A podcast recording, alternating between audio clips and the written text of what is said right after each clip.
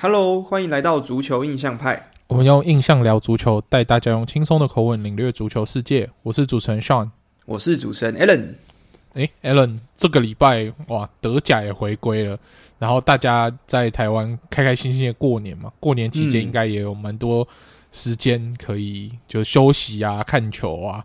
那欧洲足坛呢，没有农历新年这件事情，但是我，新闻也是蛮多，因为毕竟现在冬转也是如火如荼的在进行嘛，所以也蛮多大事件要跟大家分享，对吧？嗯，没错。跟大家分享这些大事件之前呢，我们要先来念一下我们听众的抖内哇。好，对，这次这个抖内听众是一个药厂球迷啊，嗯，然后他叫终于找到药厂球迷了，对，他叫做 Roy。然后他说，从去年九月才开始认真看足球，然后从此每天听足球印象派，已经把全部一百多集补听完了。哇，超强，超厉害，完全我们已经录了快三年了，我们才把这个一百多集，他三个月就全部听完。对，蛮厉害，蛮厉害的。然后很多球星都是听节目提到才认识的。哇，那我们看来我们节目对他帮助也蛮大的嘛。嗯，然后。非常满意最新一百一十五集的封面，哈哈哈，哈！这一集的封面我也是非常满意啊。这个应该是台湾的这个唯一 Podcast 代言人了。对对对，沙比亚龙手，沙比亚龙手，没错。看到立马决定抖内，哇！感谢感谢。在去年欧冠小组赛第一次看勒沃库森的比赛，直接被场边教练帅晕，哇！球员没一个认识。还是决定从此德甲支持勒沃库森，然后 Podcast 唯一支持足球印象派啊！非常感谢啊！哇，是被上了大头贴帅晕吗？是直接有帅晕吗？哦，不是吧？应该还是肖比亚龙手啦，还是肖比亚龙手？对啊。诶，我有好奇是肖比亚龙手去年他刚说在场边看到教练很帅，那个时候应该还不是肖比亚龙手吧？还是已经是了？去，因为毕竟去年是二零二二嘛，因为其实也才过了不到一个月嘛。对啊，他的去年应该是二零二三年在讲二零二二年的事情啊，所以 OK 场边合理应该已经是 s h a b i Alonso 了。嗯，哦，那如果喜欢 s h a b i Alonso 的话，那也可以来支持利物浦啊，因为他也是曾经是利物浦球员嘛，对不对？没错啊，你你看，你毕竟才刚开始看球，但对你如果你在低潮的时候都可以接受利物浦，等到利物浦开始强盛的时候，你就可以说你已经先上车了，你就那拜仁可以吗？跟风，他也是，人家也是拜仁传奇中场。还是先不要吧，人家已经支持拜尔了，不要支持拜尔完再支持拜仁，不行不行。OK，不行不行。对，哎、欸，其实我还第一次听到说是因为，因为先从教，好，其实好像也是这样，因为的确，我们其实在支持球队，我觉得教练是一个很重要的因素，就是一个教练当然是代表一个球队精神嘛。那如果哎、欸，如果说喜欢这个教练，再喜欢这个球队，那基本上不管球员怎么换怎么换，或是啊、呃、来来去去，只要教练基本上同一个人同一套体系的话，我觉得。支持效率这个动力应该还是会蛮强的，我觉得。嗯，对啊，我觉得，而且他，我觉得他上车的时间还蛮刚好的，他刚好是在备战世界杯之前上车，哇、嗯，那一段时间算是整个台湾足球资讯最发达的时刻吧，就是连没有在报道足球的媒体。都开始会写跟足球相关的一些讯息啊，所以在去年九月上车，我觉得蛮幸福。你在中文方面的资讯，你可以收集到蛮多的。然后接下来你可能越看越熟，会自己去看一些外文的新闻啊等等的，你就可以变成资深球迷了，对吧？嗯，而且最近德甲的球队非常多，那种传统的强队，像是 Leverkusen 啊，甚至像是法兰克福或者是狼堡，其实他们都是有这种在。世界杯回来之后，甚至是世界杯之前，就已经有一种倒吃甘蔗的感觉。就是开季其实都是表表现的都不是非常好，但是后面的一波连胜，整个成绩又带回来。所以我觉得，诶，他也算是经历到了 Leverkusen 重新振作这段时间，因为也算是换了教练，他整个打法也是有所改变的。我想，也就还蛮，我觉得蛮值得一看的这个时期的。嗯，没错。那念完斗内之后呢，我们接下来就有蛮多足球新闻要一个一个跟大家分享哦。没错。那我们既然刚刚都已经提到勒沃库森，我们从德甲的相关新闻先开始讲好了。好，OK，好。那第一个新闻就要讲一下 Alan 算蛮喜欢的一支球队，叫做拜仁。那我们都知道说，拜仁今年其实算是世界杯的最大受害者。之一啦。因为由于他们你知道军容壮盛嘛，所以很多主力球员都被征召到国家队。对，那踢国家队都有风险，就容易受伤。那他们也不幸的多了蛮多的伤兵了。但是最重要的那个伤兵却不是因为足球受伤了，这个家伙就叫做诺伊尔，他是自己爱玩啊，对，去滑雪受伤，然后整季报销。那毕竟他也算是拜仁蛮重要的队长。他这样白目受伤，也没有人会说他什么，就我们在旁边看觉得很滑稽而已。那但是他也是拜仁最重要的这个守门员嘛，因为我们都知道说拜仁的一门由他担纲就够了，其实也不太需要说有太强的替补战力。结果没想到他一整季报销以后，瞬间他们的守门员就有点捉襟见肘。那以拜仁这个等级，你觉得他们如果接下来的赛季守门员都叫做沃莱西？莱西吗？我觉得莱西扛不住哎、欸，是不是有点抖？对吧？对啊。那 Nuber 呢？？Nuber 我们之前其实就有讨论过，对不对？就说、啊、其实拜仁最好的选择是让女伯回来。那这其实也对于女伯当初要来拜仁的初衷，这个算是可以服让他心愿梦想成真嘛，对不对？嗯、但显然拜仁是不想走这条路啊，他觉得说啊，女伯现在也在发夹，我不确定他回来踢德甲。符不符合我们这个豪门的需求啊？啊，不然我我们就直接从其他球队挖一个符合我们需求的好了。那要挖就挖最好的，嗯、最好的是什么呢？就是对我们拜仁的时候挡的最用力的那个，就把你挖过来。上次二十七个二十七次扑扑救嘛，我印象中破德甲纪录，破德 破德甲纪录的那个男人 Young Sommer 也是现在瑞士国家队的一门。嗯、哇，就这样子被挖过来，我觉得他算是。德甲的矮门将第一人吧，因为他其实身高不高，一百八十几公分而已，算是偏偏矮的门将。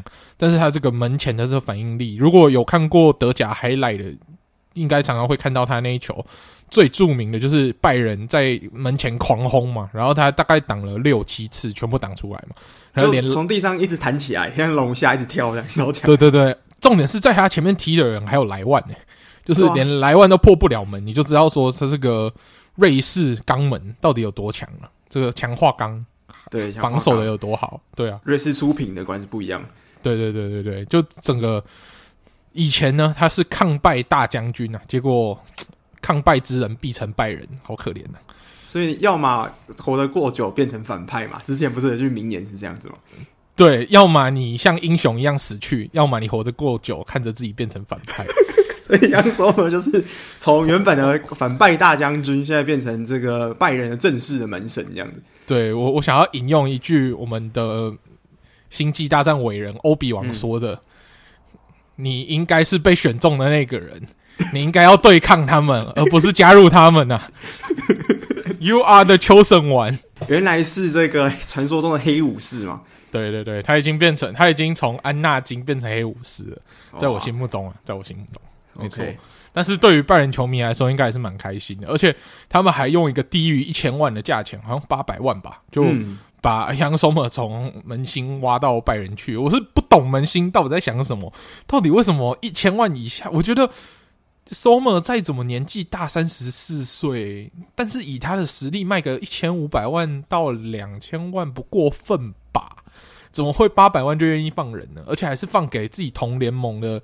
同联赛的竞争竞争对手，这个我对于德国人的这个做生意的心态，我可能就不太能理解，对吧？嗯，就是感觉好像大家跟拜仁做生意，就会有一种啊啊，既然拜仁要，那就便宜卖那种感觉。拜仁很少在溢价买球员，基本上都是免转，或者是那种很便宜的价格就给你卖过去的。应该说，拜仁花大钱，通常都是从别的联赛才会花大钱。对，但是挖德甲，而通常德甲其他球员哦，阿里嘎基耶，哦，好，自己人。那那都德国人，好啦好啦，便宜送你送你，要么不免钱送。你看像那个当年的 Goretzka 就被当葱一样用送的就送走了，就什么免转转走了，对不对？然后对啊，莱莱万也是哦，免转哦，莱万波兰葱送你，好好好拿去。对，没想到送的以为是送葱，结果没想到拿到一块 A 五和牛，差不多这种概念。对对对，那个葱打开来竟然是这个 A 五和牛，是不是？那个包装打开，哎、欸，那个报纸打开，发现老板拿错了。嗯，没错没错，大概就是 大概就是这种感觉啊。所以难怪人家说德甲联赛有点就是被拜仁统治，就是因为他们连队拜仁做生意都不会想说，哎、欸，要凹拜仁一点，不会，就是嗯，占着同国的情谊，让他们好好的做生意。对啊，可是我们都说拜仁拿到了，我觉得其实杨索姆在我心目中是世界上我最喜欢的前五名的门将。嗯、那杨索姆这来到拜仁之后，他这样说啊，那拜仁又回归到原本的这个拜仁王朝的这个节奏了嘛？对啊。但是最近的战况怎么感觉好像看起来有点哩哩啦啦的感觉？对啊，本来想要送他一句兔年吉祥话，对不对？拜仁 How to lose 嘛？对。但结果后来发现，哎、欸，其实的确是 How to lose 啊。目目前回归的这两轮联赛是都没有输，但也都没有赢。哎，他除了 How to lose 以外，也要问问 How to win 嘛？对不对？所以他是 Back to back 的平手这样子。对，这个对拜仁来说不是拿两分哦，是痛失四分的积分哦，有够多哦。嗯，对，那。其实我们每次在看说，哎，拜仁只要没有赢球的时候，就是要来开始观察要追拜仁的这些球队。那本来我们期望放的最高的是弗莱堡，结果弗莱堡回来两轮遭逢一一一惨败一平手。嗯，那嗯不幸的目前是排名有下滑，但是另外其他在追赶的球队，哎，其实有一些球队是有迎头赶上，像是柏林联，哎，其实在。就是休赛休赛之前，诶、欸，其实有一段小低潮，而且我没想到一回来直接一个二连胜，诶、欸，现在马上爬回德甲第二，紧追拜仁在后嘛，对不对？嗯，而且柏林联这两场比赛都算是逆转秀，就是都是对手先进球之后，嗯、他们最后在比赛的下半段就是才展开攻势，做成呃完成逆转，对啊，嗯、所以其实柏林联真的是一支很有韧性的球队，因为我们在世界杯之前吧，其实那时候记得他有遭遇一阵乱流嘛，就是。那个时候是我记得是有有就是输过球的，可是例如说输福来宝，我记得那个时候蛮蛮还有输药厂那个时候，嗯，那之后这几场比赛慢慢调整回来，最近联赛基本上回来都是虽然在呃一开始开局不稳的情况下，最后有扳回局面，所以说我觉得这个心脏真的还蛮大颗的。对啊，所以拜仁就从这个休赛之前的四分领先，现在被缩小到。只剩下三分了，哎、欸，其实这个是在射程范围内，而且，嗯，之后拜仁呢，在下一轮要先对上蛮难缠的一个对手，目前德甲排名第四的法兰克福，那法兰克福跟拜仁之间其实也差五分，所以他如果可以在对决拜仁的时候，要么逼和，要么直接敲倒拜仁，如果可以直接敲倒拜仁的话，哎、欸，这个积分差是不是就会瞬间再缩小三分？那可能就剩两分的差距，哎、那。柏林联如果那个时候趁机的再赢一场的话，诶，拜仁跟柏林联之间的差距就瞬间归零，对，那可能就是净胜球的差别而已。那这样子德甲的战国时代，诶，又开始好看起来了。对啊，诶，德甲很夸张，就是他们目前我看这个积分榜，他们从第二名到第七名只差四分，就是第二名的柏林联是三十三分，第七名的狼堡是二十九分，也就是说。中间这五支球队，六支球队只差了四分呢，所以可见他这前段班的这个欧战区的席次的竞争的情况是有多激烈，在这边就可以看出来。对啊，他这六支球队基本上就要抢前面五席各种欧战嘛，有三席，呃，除了拜仁拜仁目前第一席比较稳的欧冠以外，嗯、其他这三席欧冠，然后一席欧巴，一席欧协。哇，这三个这这几个席次就是这几支球队目前在乱斗。那其实，在中游以下，嗯、比如说像 Leverkusen 啊、门兴啊、科隆啊，然后文达布莱梅啊，诶，其实常常只要一波连胜，那前面只要有几支球队有小低潮啊，比如说被逼平个几场，诶，其实排名又会再有一点变动。今年的德甲的战国时代真的是蛮精彩的。嗯，没错啊。那我们刚刚讲到了转会嘛，那我们讲到 Young Sommer 的这个转会，那最近德甲还有没有什么其他蛮有趣的转会消息啊？嗯，德甲的话，诶，我来偷渡一个我们弗莱堡好了。嗯，我们我们跑弗莱堡的，我觉得最可惜的就是我们的可惜哥转队了嘛。哦，对对对对，转到英超去了吧？我记得，对，他转到 Brentford 去了。我们的 Kevin Schade 啊。就是 Schade 在德文是可惜的意思，对，所以我们当初他也算是一个二十岁的未来有机会入选德国国家队，现在有在踢青年队的一个年轻球员。那他之前扮演的角色可能就是我们的板凳刺客这样。我们有两大板凳刺客啊，在九号的部分就是我们的呃 Peterson 嘛，Peterson，Nils Peterson，然后在边锋的部分就是 Kevin Schade。那很遗憾的，他被英超球队看上了，所以我们弗莱堡就是顺势的把他给卖掉，这样子，就是让他先租后卖的样子。我们那时候，我之前玩以前玩 FIFA 的时候玩，就是呃生涯模式，他的是 Schade 这名球员的上限都是非常高的，就是他的速度超快，那他的潜力报告也是那种就是很惊人的，好像他的每次他的报报告都是惊人的潜力那种感觉的，所以。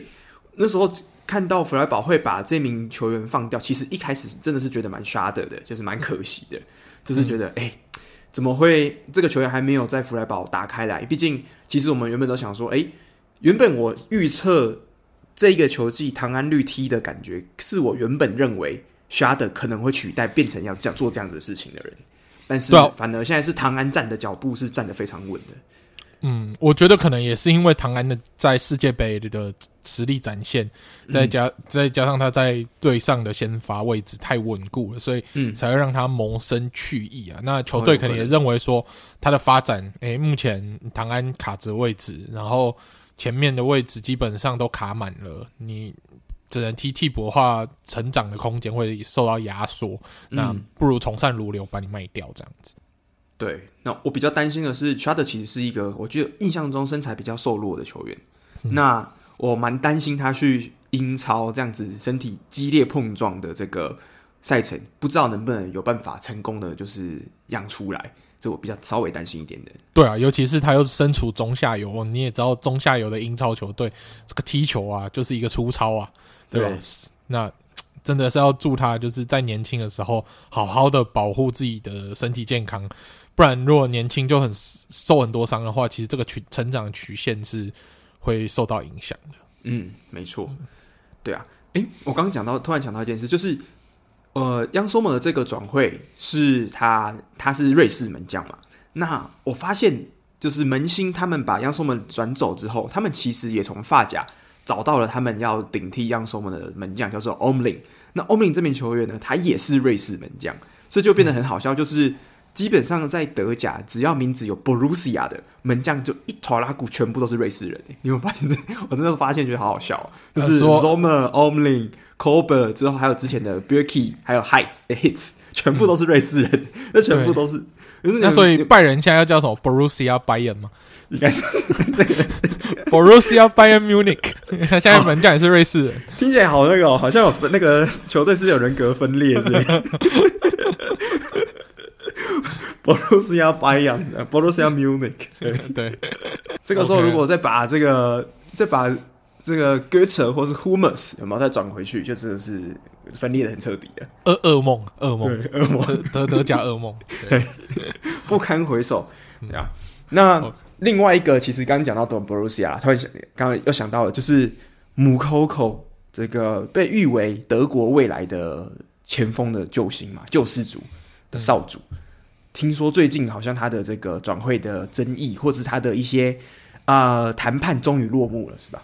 对，因为其实今年多特几个比较重要的续约嘛，之前就是除了姆科科以外，就是马可罗伊斯嘛。嗯，那姆科科被多特视为优先的续约对象，毕竟他也是我们青训出来的，对，然后又是德国未来，然后最年轻在德甲上场跟进球的人嘛。那有这么重要的意义象征的话，我们一定是全力争取把他留下来。那但是前面就有一直说，诶、欸，他好像续约不顺啊，有想要说在很年轻就想要挑战英超啊等等的。那这一季算是他在德甲要破茧而出的一季嘛，所以我们非常看重他这个球员。嗯、那你我们也知道，最近英超呢，只要扯到转会，一定要扯到这支球队，就是这个老板把。球队当做 fantasy football 在玩的，就是我们的切尔西。那听说当初切尔西也是对穆科科有点兴趣啊。对，你也知道切尔西常常都是对德甲的这种天赋很有兴趣啊。啊，然后有兴趣以后买去以后就直接玩坏了。对，那运气比较好的还有办法回到以前的母队，像是维尔纳。然后回来德甲表现还是还还不错，这样。最近最近表现在有是有稳定先发，还不错，还不错。对对对对，进进球效率啊，就让我们看到以前红牛的 Vanner 的这种感觉。嗯、对，那这个是算好的啦。但所以那时候我其实蛮担心，到底穆科科会不会就真的傻傻的觉得说，哈，车车这种英超豪门都要我了，我我还留在多特干嘛？然后就好高骛远，然后就误了自己一生。诶，结果后来发现他好险没有做这样子的傻事，他最后还是选择跟多特续约到二零二六年，然后也是有加薪不少，然后现在的薪水好像是比之前多了两到三倍吧。就是根据报道，就是多特是给他多蛮多钱，然后是用蛮有诚意的价码跟他续约的，对。然后我记得那时候也是多特的这边高层也是有放话出来嘛，我那时候听就是看社群，对，当初好像有放话说要开到可以给他千万年薪啊，但。听说最后续约的，就是这个年薪是没有到这么高啊，但是也是要拿出让他经纪人满意，还有他满意，就是他经纪人满意的 bonus，嗯，跟他自己满意的年薪，然后最后就是有顺顺利的续到二零二六，所以第至少第一部分的续约是完，就是要慢慢谈 Marco Reus 队长的续约，希望也是可以顺利谈好了，可能续个两三年之类的，我也觉得可以，而且我其实。越来越希望说 Royce 可以在多特待到退休。我觉得这个应该是多特很多球迷觉得看了这么多几年，大家就是分分合合，就是球员来的来去的去，最唯一一个不变的就是 Royce 蛮希望他可以在多特有办法，就是待到。呃，球员职业生涯最后一刻的。对啊，没错。虽然说他不是我们这里出来，他是另外一个 Borussia 出来的嘛，嗯、他是门兴出来的，但他至少也是把他人生最辉煌、最黄金的时刻留给我们了。我不是留给，不是留在医院的，对对，留在多特的医院，留在多特医院里面的。对，哎、欸，你要想哦，他如果没有把他最精华的岁月留在医院，他现在可能已经远走皇马了，对不对？绝对的、啊，他之前我记得一一五年前后，就是那几年，其实皇马那时候超级想要他的，对，大概一三一四年吧，那时候他最巅峰的时候，那时候超强，对，常常就有传说要去皇马嘛，那大家也不觉得奇怪，以他那个时候的实力去皇马也是很合理的嘛，啊，结果那时候就刚好，哎、欸，他又变成医院的常客，然后就把皇马这扇门给关起来，然后让他顺利的留在多特这样。我记得他那时候也是第一，就是 FIFA 的封面魔咒，少数几个都是几个也是蛮有名的例子啦。就是之前 FIFA 的封面人物像是 Royce 嘛，那他上了之后就一直受常常受伤。那另外一个是 Eden Hazard，Eden Hazard 也是有上过 FIFA 的封面，那他也是最后转会之后也不是很顺这样子。对，突然想到这个。不过最近几年的封面都是姆巴佩，然后目前看起来他好像是有意要破除这个封面魔咒哦。就是 我记得连续三年、两年的 FIFA 都是姆巴佩，那他这几年表现，尤其是世界杯，还是一样很可怕，逆天改命。嗯嗯，神选之人，强到这个魔咒是对他来讲没有效的。那我们说完了德甲，我们就来说一下刚刚一直提到的英超好了。嗯，嗨，那英超的话呢，我们先来讲一下最近的一个奇案。哇，这个奇案。真是来的有点猝不及防，它算是最新的消息啊。对，那就是我们都知道黄潜的一个重要的前锋 danjuma 猪嘛，人人送外号弹珠嘛，没错。那当初在 Fabrizio 的报道里面是说，诶，那个堂堂艾佛顿这已经很接近要签下他了，然后他也是搭着飞机前往艾佛顿要做体检，那体检体检到一半，诶，突然伦敦急 call 啊！伦敦的那支北伦敦白色的那支球队就 call 说：“哎、欸，啊，你在做体检哦，啊，你要不要利物浦体检完再来伦敦体检一下？我们对你很有兴趣。”那嗯，其实那时候其实蛮多人都已经认定说，哦，基本上堂堂都是等什么时候 Fabrizio 喊 Here we go，已经是板上钉钉的事情。诶、欸，结果没想到在体检中间闹着这一出，突然。下一个 Fabrizio 一发的 Here we go，他拿起来摇的球衣 就是热刺球衣，而不是堂堂的球衣。你说刚刚踏出这个堂堂的健检室离开之后就官宣这样子？对对对对，就是，而且最近还有传出来，我不知道那个是被 P 图还是怎么样，就是听说有人私讯他说：“哎、欸，啊你是不是要加盟堂？”他说：“哦，我对于蓝色球队我蛮喜欢的。欸”哎啊，怎么奇怪拿起来球衣是白色的？是 是不是色盲，蓝白色盲吧？还是他其实想要他那时候伦敦接到电话，他以为是蓝色的切尔西，他那时候很开心啊，啊，我要蓝色的，对对对，切尔西。结果没想去的时候来了，哦，竟然是热刺的这样子。对啊，没有，他可能看到的是裤子，就是哦，哦，哦蓝色的，哦哦哦，原来衣服是白色的。可是我觉得其实合理吧，因为你要，如果你是假设你是弹珠嘛，希望你是弹珠嘛，嗯，你会想要加入一支目前在英超基本上是排名垫底的，还是一支？哎、欸，其实，在你这个边路需求可能还是有 OK 上，可能有位置上场，而且至少是一支大球会的。如果是你的话，你要怎么选？对啦，我觉得目前以艾弗顿的状况，明眼人应该都会离这里越远越好。尤其是他们最近除了战绩差，他们又把他们的教练兰帕德给开除掉了。嗯，那所以他们直接下来会什么样的体系，一切都是未知数。那可能当初弹珠马是适合兰帕德，兰帕德想要的人选。嗯，那教练一被开除，那你去的话，啊，新教练又不会用你，那你去不就在浪费时间吗？我觉得可能也有这一层的考量。那再加上热刺。最近有在说，Conte 可能带完这一季想要离队。那我觉得，对于热刺来说，他们高层要做的事情就是尽全力的满足 Conte 的阵容需求，然后看看能不能让 Conte 回心转意，去愿意留下来继续执教这样子。毕竟你在市场上要找到比 Conte 更好的教练，我觉得是难啊。那说更适合，我觉得最多也只能再回头去把。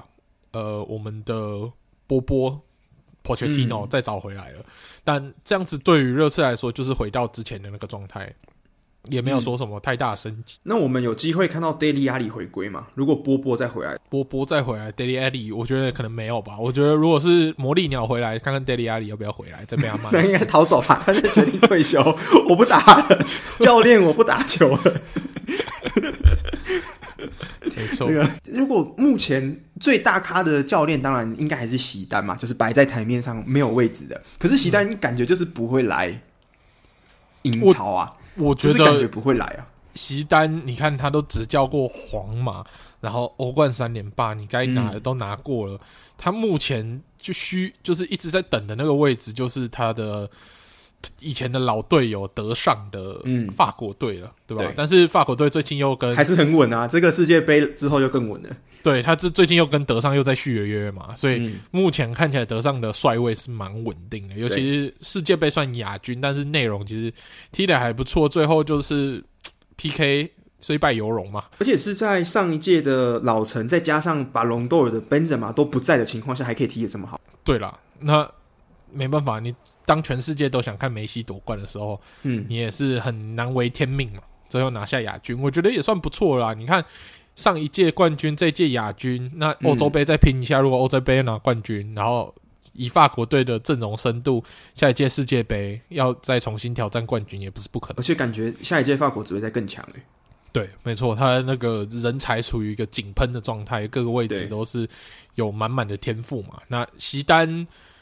我觉得要去接英超，可能对他来说有点，对他有点有点太累吧。他反正他也不需要急着要找工作，嗯，他现在要不要执教一支球队，完全是看他心情。他也不缺钱。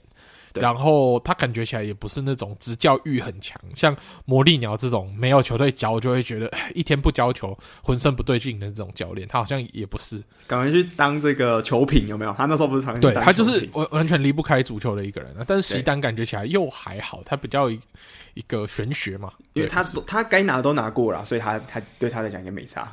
对啊，所以所以对他来说，他就是等他最适合的位置出来，或者是等。有人开一个他无法拒绝的条件给他，对吧？嗯，对啊。那如果假设我们说 Conte 不续约热刺，难道他打折的算盘是要回去国米吗？哎，国米吗？可是国米目前看起来，你们的你们现在的 Inzaghi 稳吗？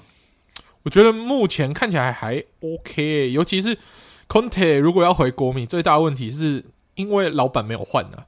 那当初那个矛盾，既然他已经选择离开了，嗯、那最根本的问题没有改变的话，要让他回国米，我觉得难度有点大了，就机会不太高。还是干脆啦，尤文帮的就一起回尤文这样子。哎。讲到尤文，那我们、欸、我们等一下讲到尤文，既然会现在就直接进来了，是不是？没有没有没有，我们等一下，我们等英超讲完，会有一个关于尤文的大新闻要跟大家讲。这应该是我觉得这整个兔年目前最大的新闻了。没错没错没错，但我们先把英超的这些消息先讲完。好对啊，所以丹朱马呢就被从埃弗顿截到热刺去了，嗯，那成为新的热刺在东转加盟的球员。OK，好，所以这个艾佛顿是世界最佛的球球队嘛？他之前把弹珠马拱手让人，那之前还免费这个帮皇马提供了这个免费的机票，让安切洛蒂搭飞机去皇马面试，这样，嗯、对，这也是很屌。之后免费送皇马一座这个呃西甲冠军跟欧冠冠军，哇，哇果然是很佛，助人为快乐之本啊，真的是有爱之邦啊。嗯、你看有名字很爱，之后很佛，这支球队真的是太棒了。好。那我们说完了艾佛顿这个蓝色的没钱，然后又战绩不好的，嗯，那我们来说一个是有钱但战绩普通的，好了，哎呦，对，那这个就是我们刚刚说老板把球队当 fantasy 在玩的，那他最新的力作，他之前的力作呢，就是花了一亿买来了这个来自乌超，就是乌克兰联赛顿内斯克矿工的 Mudryk，对。哦，那这个 Mudryk 花一亿其实。跌破了大家的眼睛，很贵耶，一亿真的很贵。对，因为为什么呢？因为我们去看了一下 Mudrik 之前的数据，他是今年才爆发的球员，他对在矿工的进球好像才进了九球而已吧？我记得不到十球，而且是两年加起来进九球的样子。对，所以大家想说，嗯，这个数据，呃，不，哈兰三三四场就破了，不是吗？嗯，怎么会？哈兰之前在国际赛，你还记得那个时候，呃，青年队世界杯还是欧洲杯，一个人不是进了。九球吗？对对对对对对。那你就想说，这个数据也没有很惊人啊！啊哈兰六千万就买到啊，这个球员进球效率这种普通，花一亿，嗯、是不是老板盘子脑子坏掉了，进、嗯、水了？对。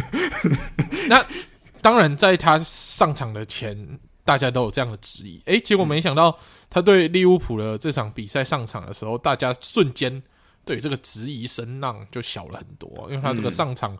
嗯跑速呢是跑出了超越我们达尔文之前创的纪录，刷新了一次，就算是英超最速男人的这个、哦，好像是目前已经变成世界最速男，面姆巴佩也都没有比他快。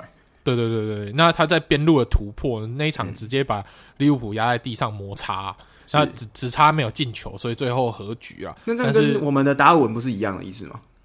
呃，对他，但我们达尔文比他便宜一千五百万，怎么样？好 OK，所以现在也可以得意了，开始得意。原来达尔文没有买贵，原来达尔文贵啊，没有买贵。你知道贵是比较出，贵是比较出来的，对不对？以前大家都笑达尔文盘，现在开始笑切尔西盘，但不一定哦，好不好？Mudryk 开始进球以后，达尔文还是最盘的那个。哎，那至少我们终于有一件事情是英超第一了啦，那我也很开心啊。对对对对，第一盘嘛。哎，不过讲到 Mudryk 我其实我不知道，呃，那时候我记得去年，呃，就是今年的赛季二零二二三赛季刚开始的时候，我常常有时候在我们这个聊天群组，我就常常丢他影片。我那时候就觉得说，这个来自乌克兰的年轻人真的很强。就是那个时候我还记得，就是他的 IG 的订阅，就是追踪人数还不到十万的时候，那时候我就常常看他的影片。那他的 IG 大头贴是一个他小朋友，就是他小时候的照片这样子，之后他常常会剪一些 highlight。啊，他那 highlight 就是他的这个在边路的突破能力，他那个推进速度是我我自己觉得，我认真觉得是目前我今年看过下来，可能是我觉得前五名可怕的。就是以、嗯、虽然他当年是在乌克兰联赛踢球，可是你可以明显知道这个人在今年表现出来的这样子的内容是不属于乌克兰联赛的，他绝对是是值得一个五大联赛出场机会那种感觉。对啊，不过也有人说，其实切尔西。他花这一亿啊，其实有很大一部分是他们这个球队在买赎罪券啊，就是在为了他上一个俄罗斯老板在向乌克兰赎罪这样，所以他等于是抖内一亿给这个顿内刺客矿工这样，哦，这么大方大手笔是不是？对，下就是新老板还旧老板的债了。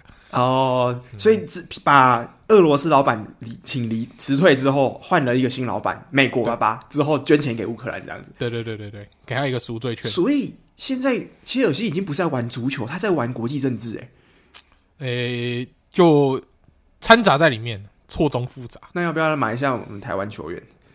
你说我们永城吗？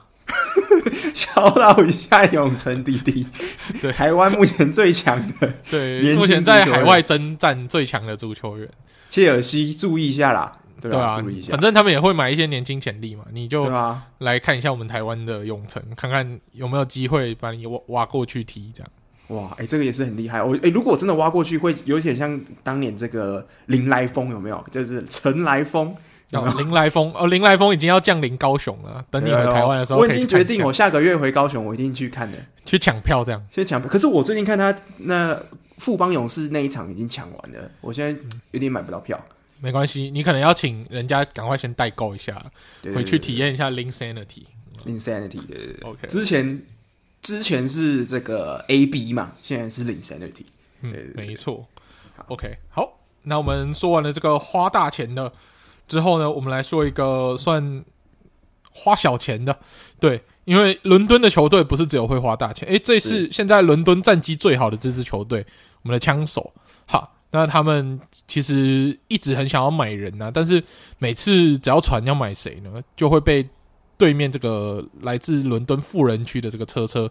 给瞬间抢抄作业，一直抄，对，就直接抄作业啊！我都怀疑那个他们老板玻璃是不是直接装窃听器在那个枪手的的老板，就是老的总管的感觉。他们这种做法用只要追踪 Fabrizio 也可以嘛？因为其实大部分都是 Fabrizio 出来说已经 close to deal 了之后，他才会车车突然加入这个战局，之后再再最最最做一个这个 here we go 这样子。对，而且车车的做法其实都很简单粗暴啊，他就是哦，枪手你在谈这个、哦，好，我直接加嘛给你，对，然后除非是球队很不想卖人，像之前的 Enzo，就是球队坚持不卖，然后所以车车这个银弹攻势就没有用，嗯、要不然其实以经纪人来说，这车车车一加码，基本上没有什么不去的理由嘛，对吧？他都可以用一亿买 Mudik，没有没有道理不要用一亿买 Enzo 啊，对，但我觉得。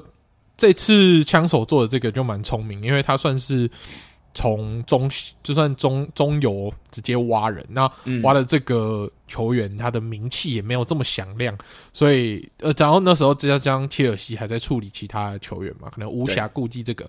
那我们的海鸥的托萨，其实他也在吵说离队已经蛮久了嘛，他已经决定说不跟海鸥续约了，所以基本上他要转队是大家都知道心知肚明的事情。嗯、那。他也是利用这个东转，就转到枪手去。那枪手也蛮顺利的，就补上了他们阵容的深度。因为我们可以明显看到，今年枪手其实就只有一个目标：英超冠军。对，守住这个第一名的宝座。对，他目前的领先其实还算稳定啊，因为他目前少赛一轮嘛，十九轮拿了五十分。那目前呃。曼城是二十轮拿了四十五分，所以他们有五分的差距。那如果下一场枪手可以顺利获胜的话，可以把这个积分差拉到八分。那其实还是有一些隐忧啦，因为隐忧在目前枪手在赛程安排上，诶，由于我记得应该是之前女王过世那一周的延赛的关系吧，嗯，造成他们目前还没有遇过曼城。所以他们在下半季 会很密集的遇到曼城，尤其是 FA Cup，哦，又要再遇到曼城，所以有可能要连续下半季对三次的意思。对对对对对，所以 FA Cup 以这是枪手最擅长的一个杯赛，不知道他们会不会愿意说哦，今年为了拼联赛放掉，还是说不行，我杯赛也想拼一下，然后就从杯赛开始认真打曼城，然后联赛继续去冲曼城，那也不知道说。这样子对他们之后争冠的道路上会不会添了一点变数？因为毕竟枪手最大的隐忧是，相较于曼城，他的阵容深度是没有这么的豪华。那目前在主力当然发挥的很好，才有他们这个十九轮五十分的这样的成绩。但是我们也知道说，足球是蛮漫长，十九轮踢完才踢了五十 percent 而已，还有十九轮。那球员的健康状况，如果是每一场都只有这些主力球员可以用，那会不会太疲劳，然后造成受伤的状况？这样会不会影响他们战绩等等？这个都是最后攸关于他们夺冠，因为我们都不知道曼城什么时候疯起来，开始一波连胜，说是连胜，不是不不是不败而已。他直接连胜到季末都不是不可能。曼城十九连胜不是没发生过的事情啊，他可以，啊、他有可能直接给你十九连胜写到底这样。没错啊，他他如果从现在开始都没有输过十八连胜完，就拿了九十九分，对不对？对，然后就九十九分，但是一定基本上又可以夺冠了。那这样子的话，对于枪手是不是又是一个可惜的赛季？那我们也是要非常提防这样的事情再度发生。所以枪手就是目前稳扎稳打。这一季夺冠的几率还是非常高的，非常看好他们。嗯，没错，真的。其实枪手已经真的是已经应该大部分有在看英超的人都知道说，这支枪手的表现不是昙花一现的，是真的。阿泰塔这几年真的把他体系真的养成出来了，才有办法达到现在这样子的成绩。而且有看他们比赛内容，叫他们的团队战术，他们的配合是真的，不是那种一天两天觉得说，哎，刚好球队状态好，有办法冲赛，而是他们是真的好，真的是你可以看到这支球队的舰队方针，他们想要在玩什么是很清楚的。哎，这就是他们可怕的地方。我，我觉得枪手高层最这几年做的都一个最对的事情，就是阿泰塔不是在。嗯去年初的时候是有一乱流嘛，对不对？有一阵子是英超第二十名吧，我印象。对，我记得他是最后一名嘛。那时候乱流，以一般球队的逻辑来说，第一件事情要做什么？开除教练，对不对？找战犯，正常就直接找战犯啊，就直接开除教练。嗯，对。但是那时候的枪手的高管理阶层应该是有意识到说，哦。虽然这一段是一个混乱期，然后有点低潮，但是阿泰塔可能是在试他想要试的东西。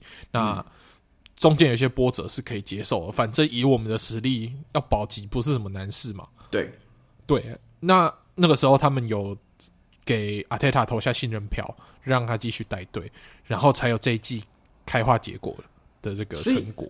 我们现在回想起来，你以前我们那时候，我记得一两年前，其实我们常常在讲，就是那时候我们才常常在笑枪手嘛，就说为什么枪手的高层对阿泰塔信任度这么之高？其实我们那时候一开始就那时候就觉得很好奇，就是我们看到隔壁棚的，例如说像索帅啊，像是 Pochettino 啊，甚至像是其他切尔西的教练，他们感觉都对教练的信任度没有到枪手阿特塔这么高诶，所以可见当时他们高层其实对阿特塔的。舰队方针就已经掌握到说，哎、欸，如果照这样搞下去，枪手复兴之日可能就快到了吧？我觉得索帅不能当个很好的对照组，因为我当初都觉得曼联对索帅有点是太有耐心了，对，耐心过头。因为索帅其实他比较在乎的是休息室的气氛，对，比起战术。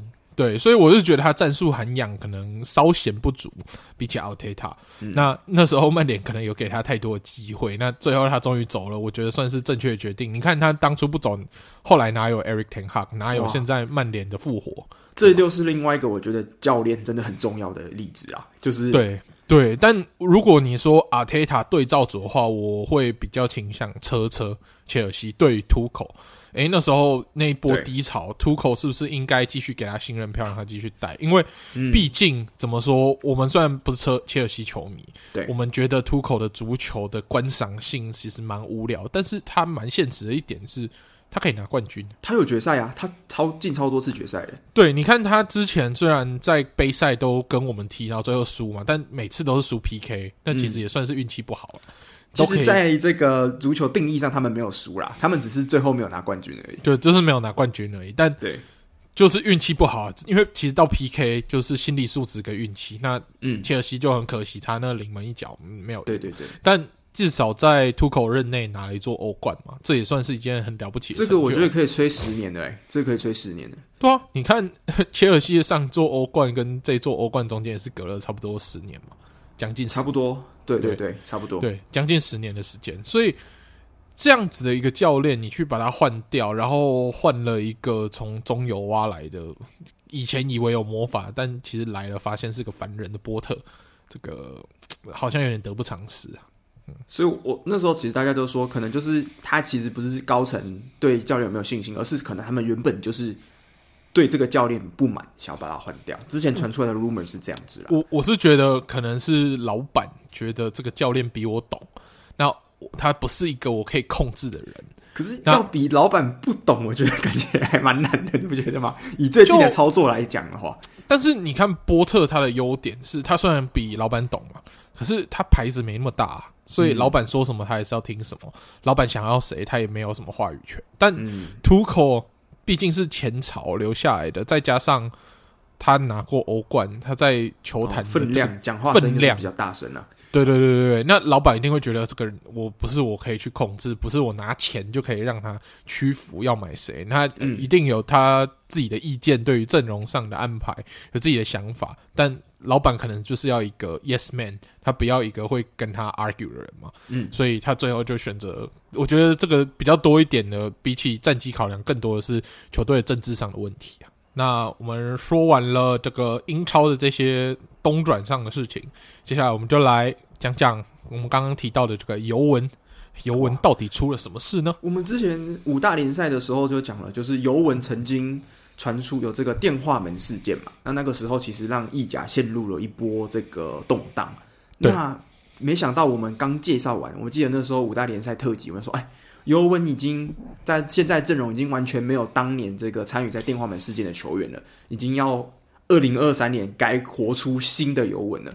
结果没想到现在又来了一发意甲震撼弹。那当然这次的事件应该不是聚集在足球球场上的部分，就是跟以往比较不一样的地方，好像是跟这个财务上反正是比较问有相关的事吧？是吧？没错。那这次最重磅的消息就是。目前尤文被意大利的法院宣判在联赛积分上扣十五分，哇哇！那他们一口气从欧冠可能意甲前三名的这个成绩，一路直接崩跌到意甲中游第十名的成绩。可能其实尤文我们都知道说他季初战绩很差嘛，但是其实中间又随着伤兵回归，然后整个球员新来的球员更融入体系，诶，其实拉出一波连胜，那时候。防守也很好嘛，所以 Milik 新买来的这个前锋表现超好的，嗯，我就像完美融入那种感觉。对，那伤兵陆续回归，这个整个表现很好。其实，毕竟曾经的王者嘛，就顺利的又回到前三名这个位置。嗯、那结果没想到呢，直接就甩来了这个重磅的消息，被扣十五分的积分。那这一切呢，就要归因于他们在财务上，因为我们都知道前一。甚至尤文的高层全部辞职嘛，那也是因为他们有财务亏损的问题。那后来发现，哎、欸，其实不只是亏损，更有这个财务报表造假的问题。那其实造假的问题最严重的就是两个，就是关于他们球员转会，那这种转会费可能有不实的虚报啊的这个问题。那这个东西在法律上是可以讨论的，因为毕竟球员转会的这个价值。是没有办法去做很清楚的界定的，嗯，但是他们这次被扣分最严重、最严重的点是在于他们在疫情期间跟球员之间的薪资，那他们有少报的问题。那他们对算是公开的财务报表上面是写说，哦，球员会愿意牺牲那一段时间的薪水跟球队共体时艰，但听说后来被查出来，其实。尤文还是有支付这些球员薪水，那可能是延迟支付，但他这个方面并没有记录在财务报表上面，然后就把这个支出给消除掉了。那这个这个财务报表上由于少了这个支出呢，诶，这一年的亏损看起来就没有那么严重。但尤文毕竟它是在米兰是有公开上市，你是买得到尤文股票的哦，它是一间上市公司。那财务报表上的造假，那最近呢，你你有观察它股价有跌下去？哎，其实我最近是没有观察尤文的股价，但是听说宣判那天是有受到蛮严重的冲击的。哦，对，因为这个东西可以算是金融犯罪的一环，所以这一次是处扣积分，是因为说他没有像上次零六年电话门，哎，是有买通裁判踢假赛的这个问题，嗯、是有影响到球场的竞技嘛？那对。在这个财务造假的部分，它算是间接的影响而已，因为它只是让它的财务更好看，然后买人怎么样看起来比较顺利一点，但是没对于球赛的积分并没有直接，所以它不会像之前电话门一样这么严重被判到降级。但是对于高层的处罚，虽然目前足球上的处罚就是各个高层有禁赛，可能八个月到两年不等。的这个成绩，嗯、呃，就是这个处罚这样子。对，但是他们之后要面临更严重的，可能是就是要吃牢饭，就是在金融犯罪上吃牢饭的这个问题。对，这个可能会比他们足球上做球监来说来的更严重啊。这个 Prison FC 是真的，真的是有可能会存在。对，就是 Prison FC 以前只有球员，那现在搞不好连管理阶层都有了，就是球队整个高层就进去这样子啊。对对对对对对对，哇，对，但但是目前看起来，听说啦，这个事情还会有后续，因为听说整个意大利检方还在调查，不只有尤文有这个问，就是财务造假的问题，听说 AC 米兰跟呃目前意甲冠军大热门的拿坡里也有。疑似的类似的问题，那受到调查。嗯、那后面其实我们就看这个细节，其实他们说造假这件事情，就比如说球员转会虚报的这个东西，其实算是足球界的一个潜规则，很多球队都会这样做。那只是量多量少，然后再加上尤文可能比较衰的是，他们已经财务状况吃紧，有点问题了。那那段时间可能整个。算是会计单位查的比较仔细一点，嗯，那就查出了这个问题。那这个问题一旦曝光，它就会变成一个犯罪。然后再加上他们这个虚报薪资，那这个是成为他们这次这个争议里面最大的问题点。这样，所以就成为第一个被处罚的。那接下来我们就来看一下 AC 米兰跟。拿坡里会不会也受到一样的处罚？还是他们接受完调查以后就没事？可是也是有可能。那国米呢？国米完全没有传出任何风声吗？国米就穷逼啊，穷逼、哦！他原本就已经跟大家讲我很穷了，他已经没有他没有要虚张声势的感觉了，他就是穷。国国米国米那时候就疫情期间就我就穷，我就没有薪水。对哦，对，目前、欸、这样子想起来细思极恐，因为那时候以前我们还是不是？那时候我记得大概在一七一七一八年的时候吧，那时候我们看到尤文买了这个 C 罗嘛，花了将近一亿，那直接中中间又买了 De l i t 之后又买了这个 Vlahovic，那那时候我们就想说，尤文为什么在普遍意甲球队经济财政是有困难的情况下，为什么几乎年年都可以砸大钱？那当时其实我们一开始都觉得说，哎，可能是因为尤文的背后的企业可能比较有钱吧。或者是尤文可能这个球队本身就是比较健康，没有像是之前像是 AC 米兰跟国米有要卖给其他中资企业啊，或是其他外国企业这样问题。可是现在想起来，发现哎，难道从那个时候他们就已经开始在做这件事情了吗？对，他们那时候就有有有财务造假了嘛？那其实大家最担心尤文的是，因为我们都知道说一支球队的获利，其实能不能踢进欧冠？对他们来说是影响非常大的，真的。那以他们目前的这个排名第十，要一路杀回欧冠区，这个难度是非常高的。尤其是目前前面这几支球队，其实都维持的蛮好的，像不管罗马啊、拉齐奥啊，然后米兰双雄啊、拿波里啊，诶，这个都是蛮有竞争力嘛。然后中间的刺客弗伦蒂娜啊，然后亚特兰大，亚特兰大啊，这些都是对，这些都是拦路虎嘛。所以尤文要爬回前四是没有那么简单。那一旦他们没有办法进到欧战，不要说欧冠哦，欧霸都进不去的话，嗯，那那他们只会越来越惨吧？我就会陷入一个恶性型恶性循环。没错，他们财政就会雪上加霜。那队上的一些明星球员可能就会想要转投其他更有机会踢欧冠的球队。那只要一旦这个循环开始，他可能会陷入一段大低潮。对，对。那这个对于尤文来说才是之后要面对的挑战。那如果现在已经有这个漏洞，然后之后球员出走，那整个球队体质变差，然后战绩又继续差，那继续没有办法进欧冠，诶，那这个财务漏洞会一直存在，你们一直没有办法补回来。嗯、那你要到什么时候才有办法崛起嘛？那其实当初意甲会衰退，其实就是因为。诶，财务漏洞，然后球员出走，造成了整个意甲大环境的下降。只是这一次的规模可能会比较小，可能就是尤文一家陷入一个低潮的循环这样。而且我觉得最可怕的事情是，我们知道尤文被扣了十五分，他们对球迷来讲心里一定很痛苦嘛。嗯、那其实我们已经经历过尤文经历的痛了。为什么？因为利物浦连十五分都还没被扣，就已经排名跟利尤文差不多惨。你会觉得人家是扣了十五分才掉到第十名，我们是没有扣十五分就已经在第十名左右徘徊。嗯、那所以基本上尤文的痛，我们知道，我们知道要爬回前四是有多难的 一件事情。对，那尤文目前除了前四以外，还有另外一条路可以走啊。他接下来是要去踢欧霸嘛？那你拿欧霸冠军，明年还是踢踢欧冠？哦，意思是说，他们就是经不管怎样，就是这短期的最近这几次的比赛，一定要尽全力冲的意思了。要么错，全力拼联赛，奇迹般的回到前四；要么欧霸体操好这样子。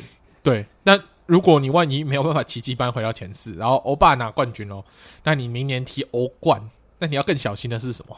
你欧冠可能也要拿冠军才有办法啊。明年继续踢欧冠啊，因为你所以会反而变成压力超大这样子。对，会变成压力超大。反反正现在对于尤文来说，他们的财政问题等等的，对他们来说是有点雪上加霜啊。嗯，所以他们接下来就要步步为营，看一下他们的新管理阶层，然后还有教练去怎么带他们度过这一段低潮了。哇，那其实。就不免让人觉得说，你还记得当时？我记得印象中最有名的尤文的这个，呃，他们当时进行了很多换人的交易嘛。因为那时候我们其实说，这个球员的价值是其实大家是可以做一些虚报的。那当年大家很不能理解的一个交易案，就是 Pjanic 换上阿拓，这看起来现在看起来双输的交易案，当年是不是为了也是可能要填一些东西才促成这笔交易案的？嗯。没没错，因为当年大家都不知道说为什么要突然把这两个人互相换掉之后，两个人在各自的球队没有球打。但是现在看起来好像，难道当当时就是因为可能他们的财政需要做这笔交易，他们才做的吗？对，我对目前是有传出说，哎，其实因为这两队的财政状况都蛮糟糕，而其实这两个的交换对嘛，因为有巴萨跟尤文嘛，对对对，对是有蛮多猫腻在。那还有另外一个 rumor 啦，是说。诶，这件事情最后会爆开来，嗯、是一个从尤文离开的球员爆爆出来的。听说是 Delist 去去告的密，因为很多人其实为什么会 会会连到 Delist 身上？为什么是他？是说他，他为什么需要告告告密这件事情？没有，就是当初大家觉得奇怪，他为什么要突然转去拜仁？嗯、他明明算是尤文的未来之星，对啊，他就继续留着，应该可以变成。然后直接接班新的 Chiellini 或是 Bonucci 这样子。对，你看那时候 Chiellini 不是退退了以后，大家想说，哎，那 De Ligt 就直接接班啊，没有什么问题。那他就突然猝不及防转，然后转到拜仁去。哎，那个是不是他就有嗅到一些问题，所以他要离开，所以才会就这样连起来说，哎，是不是 De Ligt 去爆了料？不过这是小道消息，大家听听就好，就把它当成目前没有茶余饭后证实这件事情吧。对，把它当茶余饭后八卦听一下就好。哇，哎、欸，如果这样想起来，真的是细思极恐哎！这整串就是，嗯、呃，过去这五年来尤文做过的每件事情，如果再搭配到现在这个财政造假的这个案子，你都会觉得他们每一件事情好像都是为了某种事情而完成的那种感觉，嗯、就是哎、欸，有这种好可怕的感觉哦！难道当年我们真的太天真了吗？以为单纯的以为足球就这么简单的，原来背后藏了这么多东西哦！对，没错。好。那我们说完了这个尤文这次这个争议呢，那我们就来说一下，诶，其他球队的一些状况。嗯，那还有一些球员转会，最新的一个是，诶，我们刚刚有说跟球尤文一样有财政状况的巴萨嘛，对那他们最近就是把 Depay 用我记得三百万的价钱租给，太便宜了吧？诶，不知道租还租还是卖给了马竞这样。那其实当初 Depay 我我记得是卖给马竞，那我们都想说，哎、欸，这个好太便宜了，对不对？嗯。但当初 Depay 去巴萨是免转，所以巴萨等于是赚了三百万。可是马竞今年在东转已经赚了五六千万了，所以对他们来讲，其实算是蛮 CP 值蛮高的，对吧？对。然后再加上之前呃，我们上集讨论的这个 Joao Felix，其实他租借也是让马竞赚了一笔嘛，因为。他这个租多零零总总加起来可能快两千哦，有可能最后会到两千。对，一千五百多万，嗯、然后最后可能会到两千万这样。对，那这个租借还没有买断嘛，所以他就是单纯的一个租办机去让人家用。那这样子其实对于马竞的财政来说，也算是一个蛮大的收入。所以花这几百万买的派，我觉得对他们来说算小钱啦，而且。这也算是一个蛮重要的九号战力，他也是国家队先发嘛，嗯，所以比起 Morata 来说，算是多了一个选择。当 Morata 一直在越位，一直射不进的时候，Depay 或许是一个更稳定的进球。应该说前锋这种东西就是越多越好嘛。你有你现在走掉了这个原本的库尼亚，又走掉了这个 Felix 呃租借啦。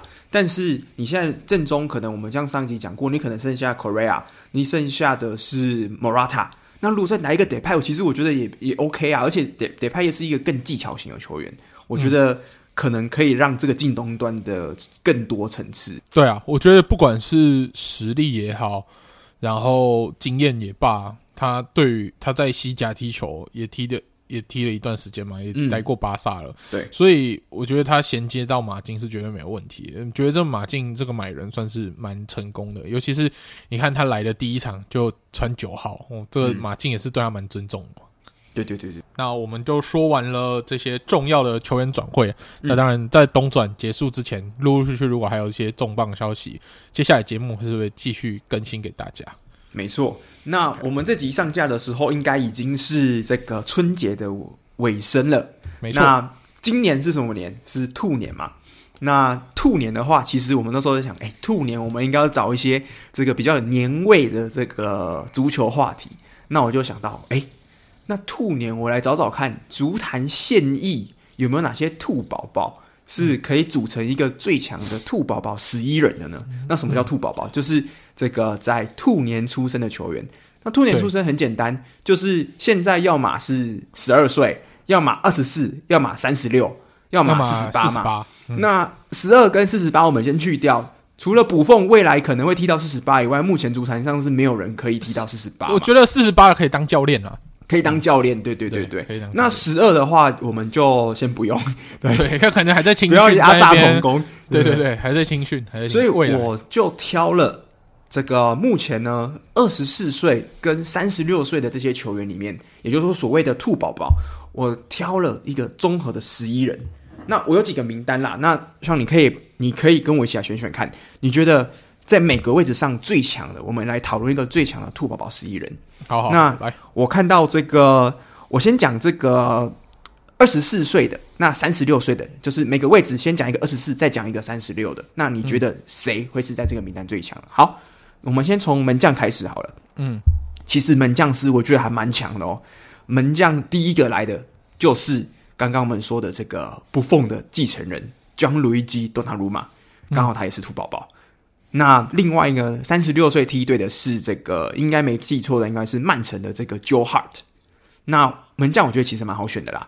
如果以兔宝宝来讲，最强现役战力的话，应该是多纳鲁马没有问题吧？就多纳鲁马没有问题，就多纳鲁马。好，那后卫的话，其实真的蛮多蛮强的哦。后卫的话，中后卫是三个，有我们利物浦的 Konate，有 Schlotterbeck，之后还有这个呃，你们国米的 Bastoni。德里赫特跟阿劳霍，哦，其实这个后卫组合很强诶、欸，诶、欸，蛮强的，就是那种西甲一线等级的那种等的感觉了。当我自己私心当然就是 Konate 配 Schlotterbeck 喽。哦，私心 OK，私心组合，私心组合之后不讲不得了，三十六岁这边的的成绩我也觉得是很可怕，有 PK，有 Bonucci，之后还有 David Luiz，这个如果是、哦、这些人目前已经基本上。要么退役，要么就是有点半退休了。但是在他们巅峰时期都是世界最强的。偷吃被老婆出歌 diss，对，女朋友女朋友不是老婆，女朋友对，前女友前女友，对对对。所以这个你的话会选二十四二十四对二十四岁这个梯队的兔宝宝吗？对，我觉得以这样子来说。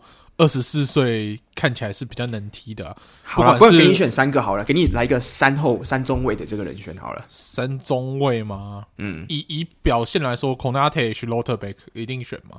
是。那第三个我给健康的阿劳霍好了。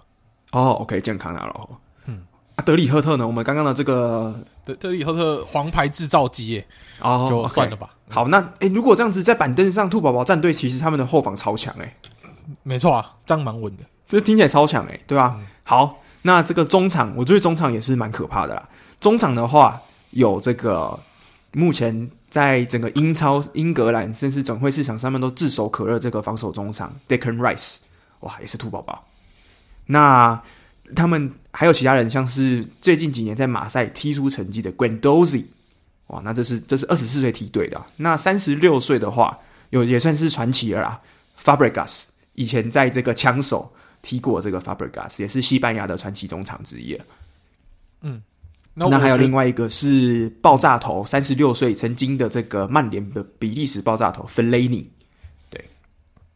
对，我觉得很明显了吧，这只能选二十四岁吧。我觉得三十六岁那两个的我不太能提，那已经有点半退休了啦。对，对如果我们以现役兔宝宝，但如果是巅峰的话，我觉得 Fabregas 绝对要入选。啊对啊，如果是巅峰的话，Fabregas 是没话说啊。对，但是如果是现在最强的兔宝宝的话，那 Rice 必须是他了吧？没错，没错。好，那两个这个翼位，我这也蛮强的、欸。另外一边是这个 Reece James，还有目前在呃药厂的 Diaby。我觉得这个也蛮强的。之后，这个哇，三十六岁这边的不是不要说说意味啦，就是整个边路来讲，你知道有谁吗？我看到这个吓到了，有 Lionel Messi。之后，另外一边的话，因为人太多，只能放上 Edison Cavani 还有 Jamie Vardy，这也会太强。哎、欸，蛮强的，这种蛮强的。我觉得三十六岁这个看起来其实比较强。好，那我们边路的话放个梅西，好不好？右边路放梅西，嗯、那左边呢？梅西没想到已经瞬间来到三十六岁哦。梅西其实也是隐藏兔宝宝，而且是我觉得算是最大卡的兔宝宝。他是不是三十五岁还没满三十六？这样应该是，就是今年可能某个、嗯、某个月份会满三十六。嗯哼哼哼。好，那左边的话，Cavani、Vardy、Diaby，还有这个曼联的 Dalot，你要怎么选？嗯现在的话，嗯、我我觉得打漏踢的蛮好的，我会愿意给他一个机会。那卡瓦尼最近在瓦伦西亚其实也踢的超好的，对，卡瓦尼如果踢正九号的话，那就对啊，正九号给他。三十六是因为人多到爆掉，所以只能把他推到边路去了，不然他其实应该是正九号。对对对对对，好，那这个呃比较靠前的中场哦，有两个，这个哇，这个是难道是车车组合吗？这个 Kai Havertz 跟 Mason Mount 这两个刚好都是兔宝宝战队二十四岁梯队的。那我还是觉得小凯实力好一点呢、啊，所以给小凯吧。好，那另外一边老一点的，这个是有 Semi Khedira，还有 Matuidi，还有这个 Vida，还有 Hamsik。Hamsik 其实也是，我记得之前是去土骚踢球了吧？也是好一阵子没看到这个人了。对，那我觉得这三十六岁。如果以巅峰当然可以选了，但如果以现在状况就不值得一选。那就是切尔西双宝啦，对，这个哈维茨跟凯宝跟芒宝，哇，这个算是另类 CP 啦，对不对？嗯，对对对对对。好，那前锋的话，这个剩下两个前锋嘛，二十四岁梯队，我觉得其实已经也很强了，而且基本上是被葡萄牙霸榜。为什么？有这个雷奥，这个上一届的意甲的最佳球员雷奥。那另外一边是萨乌的最爱角菲利，哇！切尔西球员好多哦，你有发现这件事？好可怕！切尔西有哈维斯，有 Mason 帽，有 Reece James 之后还有角菲利克。所以你知道为什么他们今年会第第十名吗？为什么？犯太岁，兔宝宝还拖到犯太岁，没有去安太岁啦，哎，对不对？安太岁，安个太岁。哦原来是这样子，没错，兔年呐、啊，你以为兔年？这个 Declan Rice 就不想去，之前你好像去车车不想去，你以为选兔宝宝是对的吗？错，他犯太岁啊，对啊，犯太岁啦，而且之前车车还想买雷奥，你还记得吧？对啊。再继续买啊！再买下去，再把 Rice 买过来，第二岁对买，直接在兔宝宝带，对吧？是不是要盖一个什么车车庙？下面直接按太岁。但是我觉得现在讲到前锋，我们刚刚已经有梅西了嘛？我觉得三十六岁梯队的这个兔宝宝基本上是史诗等级的强大。为什么？有 Benzema 跟 Suarez，Oh my God，超强！之后还有 Higuain，之后还有 Mertens。这些人在巅峰，每一个都超强哎、欸！可是这状态也差太多了吧？你看贝泽马，贝泽马是唯一一个最强的，目前还是 世界上最强，还是一尾活龙？对啊。对之后 Suarez 已经去八甲八甲了，对。那 Mertens 呢？好像去吐槽了，嗯。之后西瓜伊退休了，退休了，嗯。哇，那我们必须选个贝泽马吧？不管怎样，巴龙豆一定要先选的。为什么平平三十六岁状态可以插足？对，而且这些人基本上巅峰都是。过去一零年代哦，但是每个都差很多了。而且伊瓜因是边泽马之前的皇马背锅侠，对，而且他很可怜，他是一路从皇马背锅侠到背到阿根廷背锅侠，对。之后那个去切尔西也背过一阵子时间。对对对，算是 Ben Benzema 之前的背锅侠代表啊。对对对对对对。好，Benzema，那你兔呃前锋的话，你要选一只二十四岁兔宝宝跟三十六的吗？还是你要两个有三十六的？还是两个二十四的？前锋的话，就给个三三三十六的尊重，这样。三十六的 Benzema，双前锋还可以再给你选一个。二十四岁的，哎，二十四岁，你刚刚说雷奥、Felix，还有这个 Isaac，还有好了，雷奥。对，哇，毕竟他意甲最佳球员嘛。那我们的兔宝宝最佳十一人已经定出来了。假设我们踢，呃。因为这个阵型其实，因为他这些人都配的位置不一样，但是我们大概讲一下，门将是多纳鲁马，我觉得很强。那我们刚刚说的后卫的先发是 Konate 配 s c h l o t t e r p i c k 之后再配谁？配阿拉霍，阿拉霍，哇，嗯、这算是年轻新世代哦。嗯，那中场的话是 Rice 嘛？嗯，那左右两路，右边是梅神梅西，左边是 Dalot、嗯、是吗？对对，给个 Dalot。那中场的话是 Mason Mount 跟 Kai Havertz。那前锋的话是雷奥跟 Benzema 这个球队可以拿欧冠吧？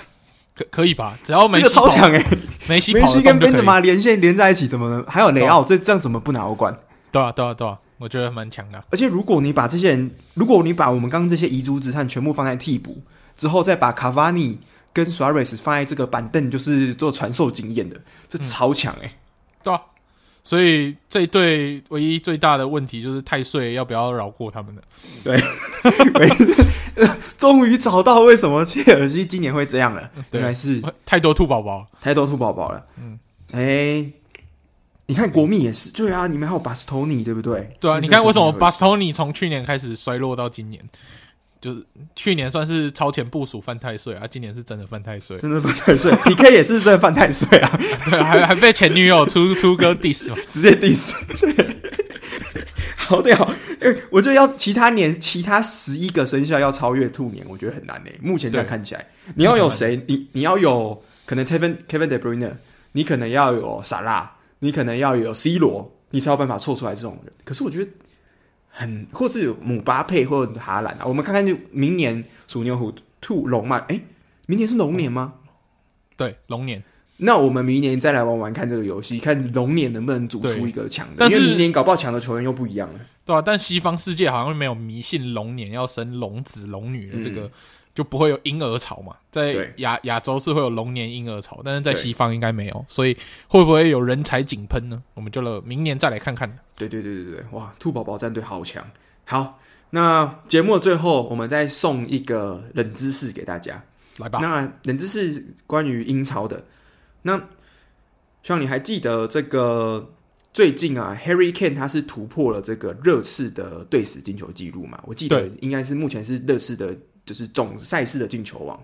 那我那时候当时其实我就记得我在一两年前有看过 Harry Kane 的一个记录，就是 Harry Kane 他是目前英超也是史上英超唯一一个人，是他在他面对的所有英超球队都进过球的。也就是说，只要是 Harry Kane 在踢英超时代，他当年有踢到英超的，他全部都进过球。那目前呢，Harry Kane 的记录是他生涯总共面对过三十支英超球队，因为我们知道。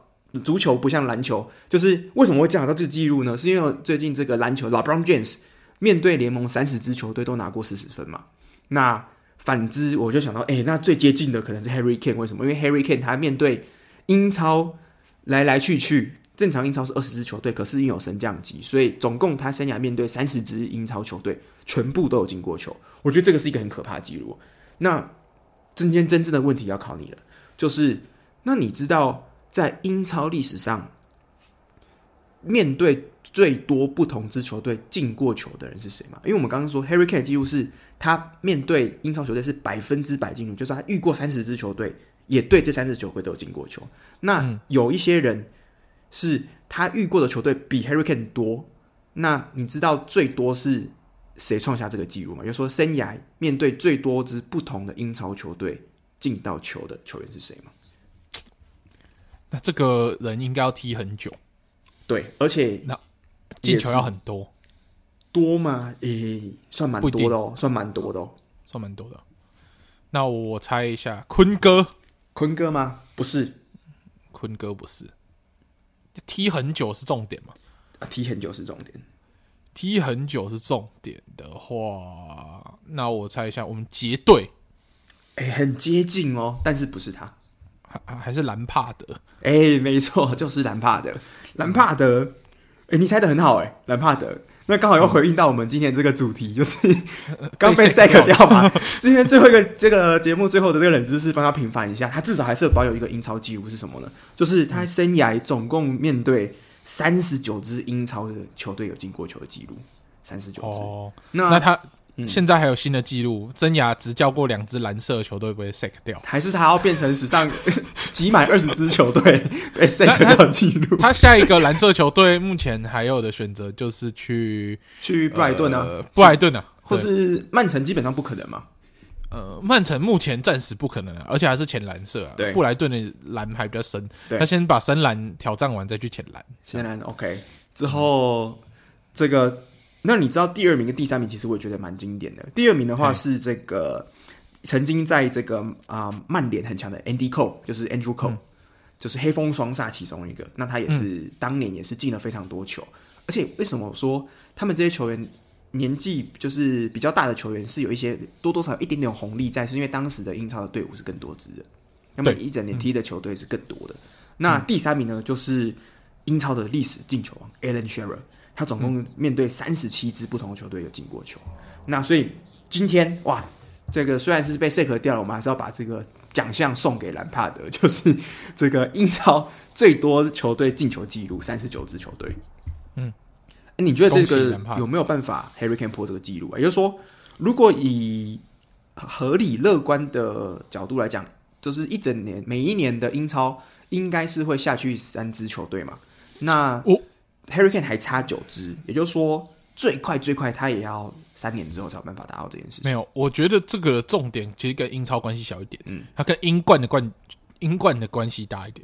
如果英冠今天都是一个蛮稳定的，就是如果是 Watford、Burnley 再上来，那可能就没办法。对啊，但如果今天英冠是一个大乱斗的战国时代，每一次上来的球队都不一样，对，欸、破破这个记录就相对容易一点。这个布莱克本诶重新上来了，那可能就有机会了，嗯，对不对？对，就是有些很久没上来，这次又重新回来了，那他才会有机会遇到更多元。要不然常常都是这些直升机球队，上一季上来，嗯，下一季下去，上一季又上来又下去，这样对啊，就不好玩了。所以其实我觉得说难不难，说简单也没有到很简单，因为你毕竟是。Harry Kane 的进球效率我们都知道很可怕，可是他也要刚好就是英冠的冠军，要是不同人，他才有办法。就是英冠最后升超，要是不同人，他才有办法继续把这个纪录往前推进。对，没错，嗯，因为像最近这几年升上来，基本上除了 Brentford 以外，还有里兹可能会是比较久没有升上来，但其他都是老面孔。嗯嗯，对啊，对啊。OK，好，那这个就是今天最后的这个冷知识啦。嗯。对，这真的蛮特别的，我也好像也没有特别去注意到这个记录。我就想起来，因为是最近是看到 LeBron James 的记录之后，让我就觉得很想找找看有没有类似的，就能找到这个。嗯、没错，嗯，好，那这个新年过后的第一，这这是第一集吧，也祝大家这个新年快乐。那这个希望大家今年就是世界杯结束之后，大家过完年假，哎，五大联赛刚好也正式全面回归，那接下来比赛只会越来越精彩。还有这个接下来的每一支球队也都是进入白热化阶段嘛，像是我们说的这个意甲、德甲，其实像英超也都是竞争非常激烈，所以大家如果喜欢的话，真的是不妨可以关注一下。嗯，没错。好，那以上就是我们本集节目的内容。嗯，好，那我们就下个礼拜再见喽。好，拜拜，拜拜。